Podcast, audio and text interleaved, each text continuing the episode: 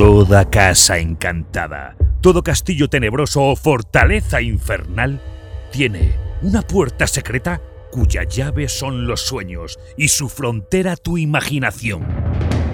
Y al otro lado oculta una mugrienta biblioteca llena de polvorientos volúmenes da cobijo a nuestra oscura colección de relatos decapitados. Hoy desempolvamos el relato El clérigo malvado de Howard Phillips Lovecraft, narrado por Raúl Maestro. Una persona común que parecía inteligente, vestía discretamente y llevaba la barba encanecida, me encaminó a la habitación del ático y me habló de esta manera. Sí, él vivió aquí. Pero lo mejor es que no toqué nada. Su inquietud y curiosidad lo vuelve un inconsciente. Nosotros nunca venimos hasta aquí de noche, y si lo mantenemos todo como está, es porque así está en su testamento. Ya sabe lo que hizo. Esa sociedad detestable al final se encargó de todo, y no, no sabemos ni dónde está enterrado.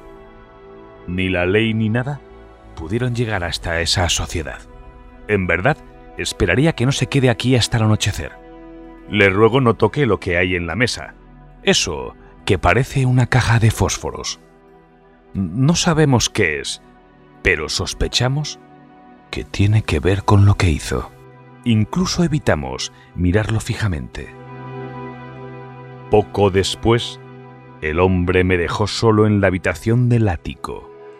Estaba muy sucia, polvorienta y primitivamente decorada. Pero tenía una elegancia que indicaba que no era el tugurio de un plebeyo.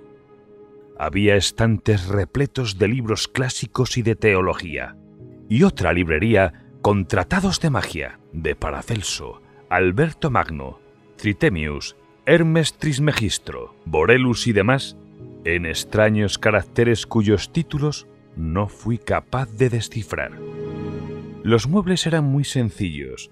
Había una puerta, pero daba acceso a tan solo un armario empotrado.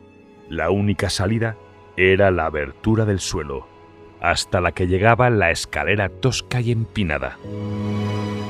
Las ventanas eran de ojo de buey y las vigas de negro roble revelaban una increíble antigüedad. Evidentemente, esta casa pertenecía a la vieja Europa. Me parecía saber dónde me encontraba, aunque no puedo recordar lo que entonces sabía. Desde luego, la ciudad no era Londres. Mi impresión es que se trataba de un pequeño puerto de mar. Me fascinó el objeto de la mesa totalmente. Creo que sabía manejarlo, porque saqué una linterna eléctrica o algo parecido a una linterna y comprobé nervioso sus destellos.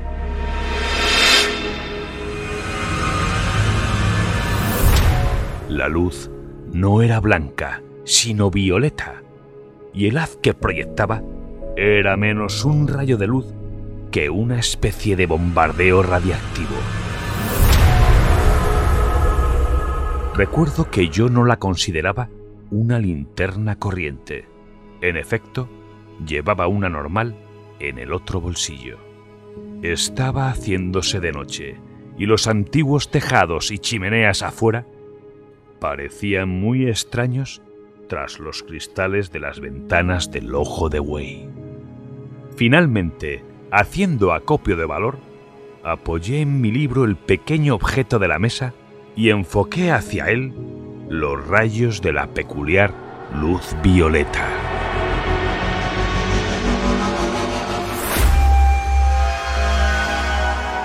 La luz pareció asemejarse aún más a una lluvia o granizo de minúsculas partículas violeta que a un haz continuo de luz. Al chocar dichas partículas con la vítrea superficie del extraño objeto, parecieron producir una crepitación como el chisporroteo de un tubo vacío al ser atravesado por una lluvia de chispas. La oscura superficie adquirió una incandescencia rojiza y una forma vaga y blancuzca pareció tomar forma en su centro. Entonces me di cuenta de que no estaba solo en la habitación y guardé el proyector de rayos en el bolsillo. Pero el recién llegado no emitió una sola palabra, ni oí ningún ruido durante los momentos que siguieron. Todo era una vaga pantomima como vista desde inmensa distancia a través de una neblina. Aunque por otra parte, el recién llegado y todos los que fueron viniendo a continuación aparecían grandes y próximos como si estuvieran a la vez lejos y cerca, siguiendo alguna geometría nada normal. El recién llegado era un hombre flaco y moreno, de estatua media, vestido con un traje clerical de la iglesia anglicana. Aparentaba unos 30 años y tenía la tez cetrina, olivácea y un rostro agradable, pero su frente era anormalmente alta. Su cabello negro estaba bien cortado y pulcramente peinado, y su barba afeitada, si bien le azuleaba el mentón debido al pelo crecido. Usaba gafas sin montura, con aros de acero. Su figura y las facciones de la mitad inferior de la cara eran como las de los clérigos que yo había visto, pero su frente era asombrosamente alta. Y tenía una expresión más osca e inteligente, a la vez que más sutil y secretamente perversa. En ese momento en que acababa de encender una lámpara de aceite, parecía nervioso y antes de que yo me diese cuenta, había empezado a lanzar los libros de magia a una chimenea que había junto a una ventana de la habitación.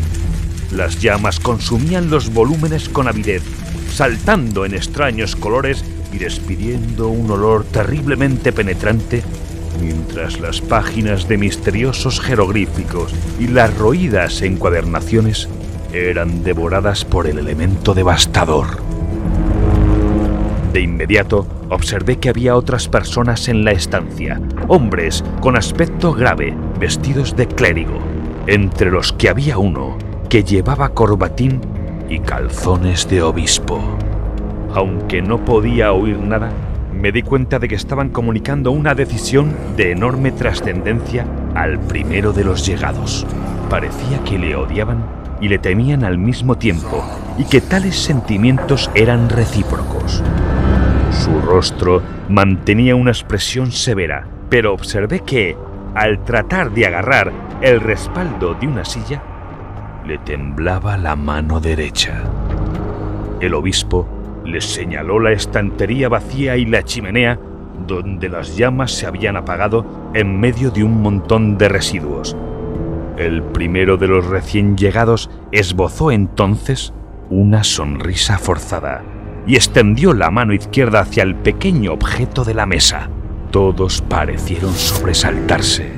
El cortejo de clérigos comenzó a desfilar por la empinada escalera a través de la trampa del suelo al tiempo que se volvían y hacían gestos amenazadores al desaparecer.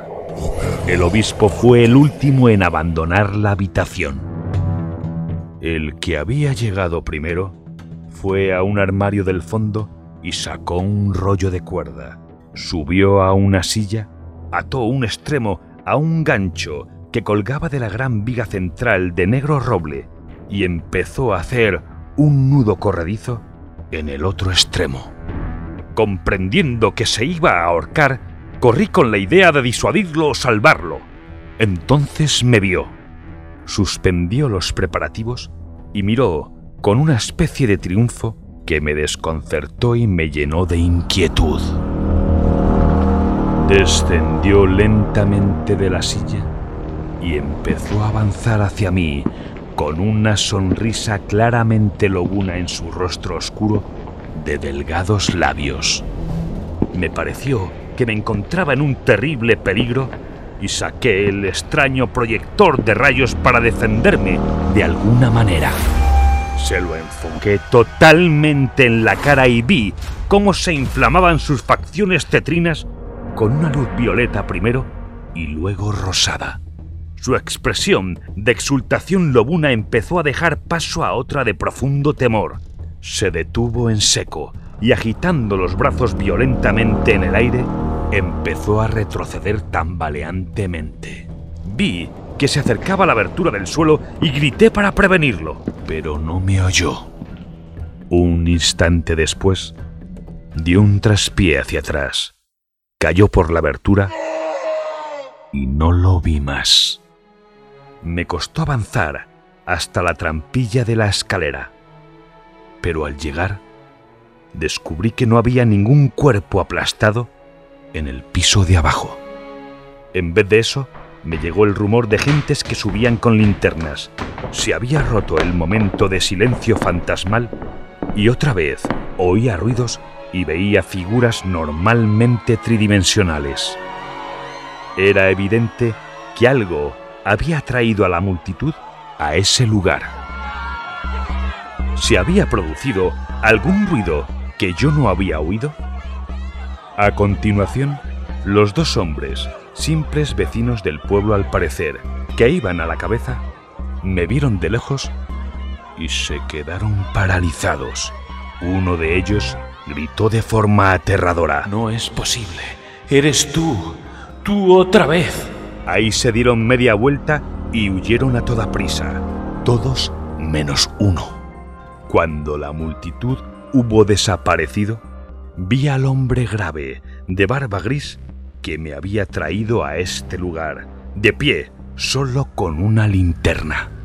Me miraba boquiabierto, fascinado, pero no con temor. Luego empezó a subir la escalera y se reunió conmigo en el ático y me dijo, así que no ha dejado eso en paz. Lo lamento, sé lo que ha pasado. Ya ocurrió en otra ocasión, pero el hombre se asustó y se pegó un tiro. No debía haberle hecho volver. Usted sabe qué es lo que quiere, pero no debe asustarse, al igual que se asustó el otro. Le ha sucedido algo muy extraño y terrible, aunque no hasta dañarle la mente y la personalidad. Si conserva la sangre fría y acepta la necesidad de efectuar ciertos reajustes radicales en su vida, podrá seguir gozando de la existencia y de los frutos de su saber. Pero no puede vivir aquí, y no creo que desee regresar a Londres. Mi consejo es que se vaya a Estados Unidos. No puede volver a tocar ese objeto. Ahora ya nada puede ser como antes. El hacer o invocar cualquier cosa no serviría sino para empeorar la situación. No ha salido usted tan mal parado como habría podido ocurrir, pero tiene que marcharse de aquí inmediatamente y establecerse en otra parte. Puede dar las gracias al cielo de que no haya sido mucho más grave. Se lo trataré de explicar con la mayor claridad posible. Se ha producido cierto cambio en eh, su aspecto personal. Es algo que él siempre provoca. Pero en un país nuevo, usted puede acostumbrarse a ese cambio. Allí, en el otro extremo de la habitación, hay un espejo. Se lo traeré. Va a sufrir una fuerte impresión, aunque no será nada repulsivo. Me puse a temblar, dominado por un miedo mortal. El hombre barbado casi tuvo que sostenerme mientras me acompañaba hasta el espejo. Y lo que vi en el espejo fue esto. Un hombre, delgado y moreno, de media estatura y vestido con un traje clerical de una iglesia anglicana, de 30 años aproximadamente, y con unos lentes sin montura y aros de acero cuyos cristales brillaban bajo su frente cetrina, de color olivo, absurdamente alta. Era el hombre silencioso que había llegado el primero y quemó los libros. Por el resto de mi vida, físicamente, yo iba a ser ese individuo.